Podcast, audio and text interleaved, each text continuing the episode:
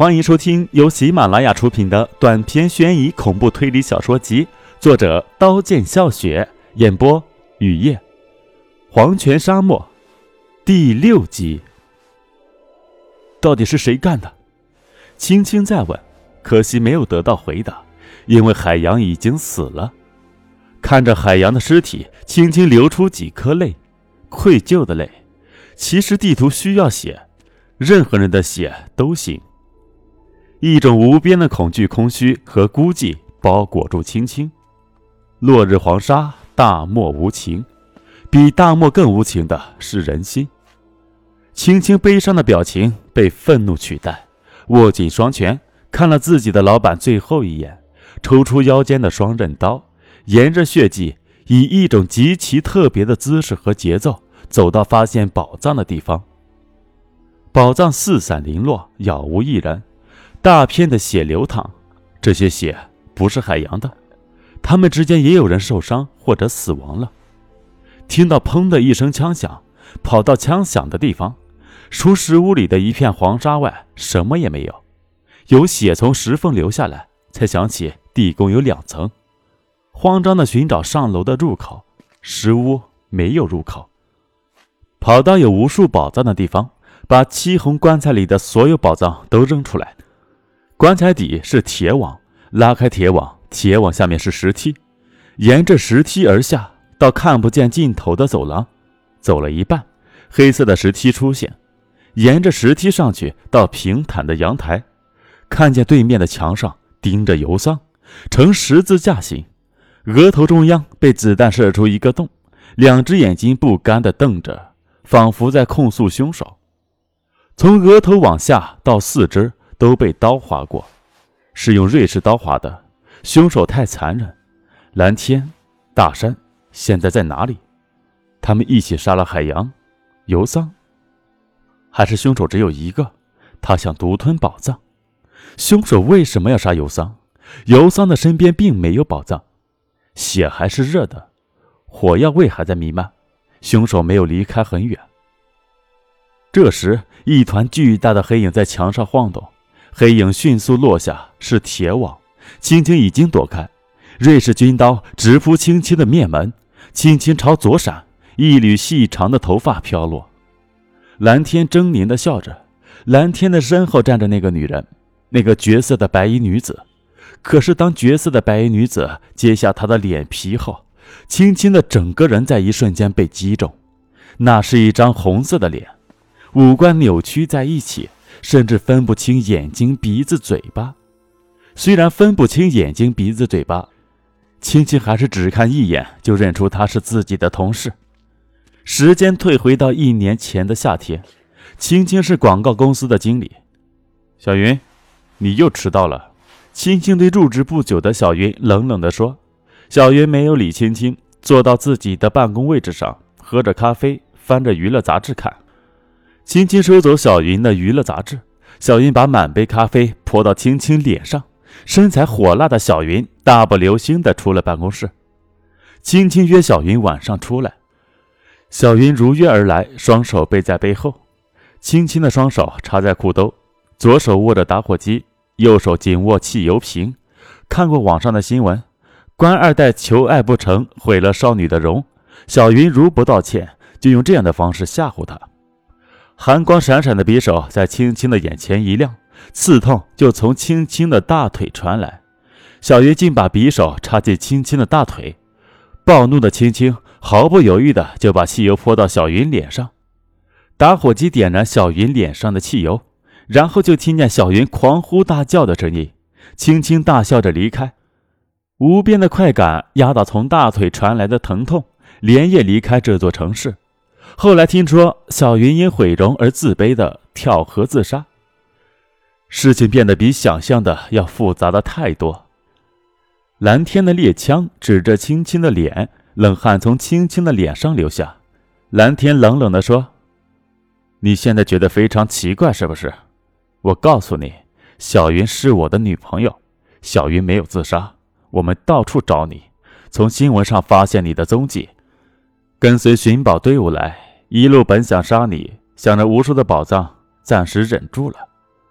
寻得宝藏后，戴上面具的小云把你引开，编造你告诉我们的传说，让你在自己的梦里永远睡去。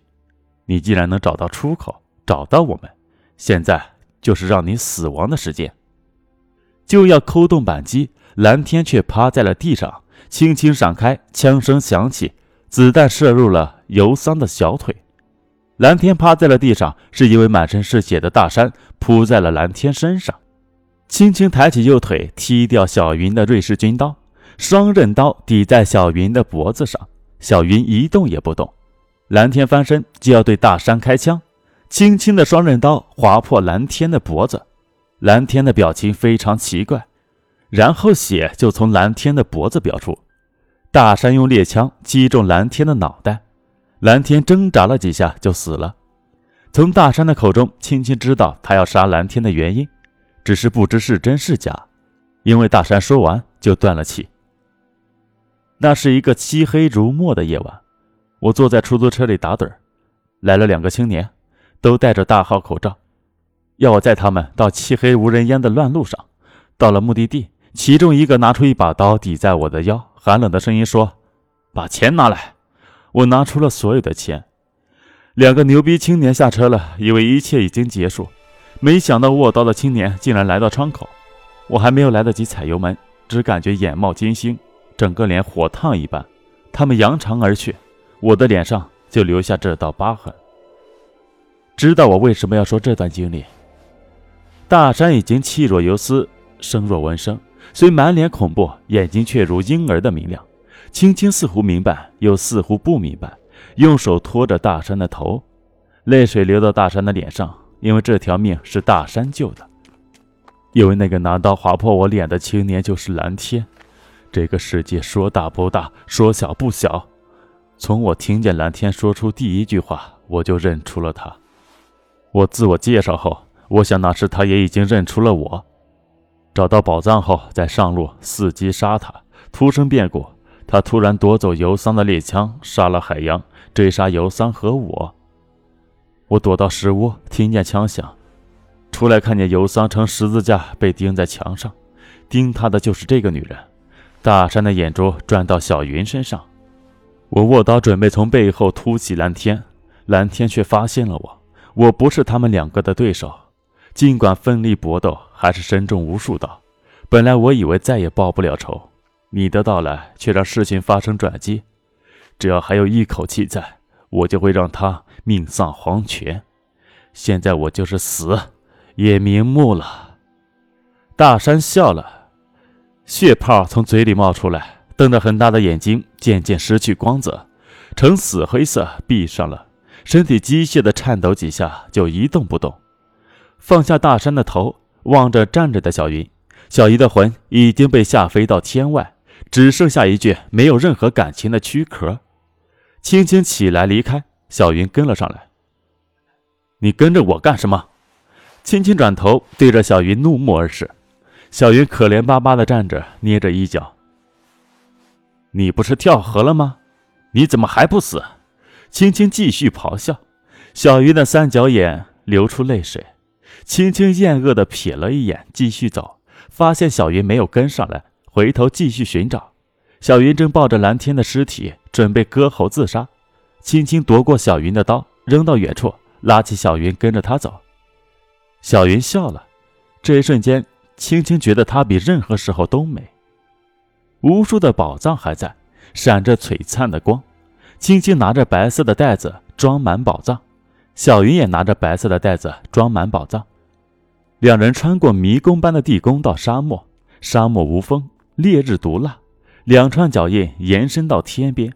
烈日西下，两人又饥又渴的倒在沙漠，黑暗吞噬白天的最后一丝光。轻轻闭上了眼睛，小云也闭上了眼睛。血红的黎明从地平线升起，青青从无数的愁、无数的痛、无数的恐惧中醒来。旁边还没醒的小云脸白如纸，轻轻轻轻摇醒他，他的眼里已逐渐失去光芒。青青用刀抵着沙漠站起，背着奄奄一息的小云，把小云的宝藏扔了，一步一步往前走。前方看不见希望，希望在心中。到日落，把自己的宝藏也扔了。青青的整个人已经完全处于假死状态。三天后，青青在沙漠中是滚着前行的，推着小云滚着前行。小鱼轻声说了很多次：“青青，你放弃我吧，我不怪你。若有来生，我们还是姐妹。”青青说：“我们都要坚持住，只要有希望，就不要放弃。”那时，天上的白云像冬天的雪。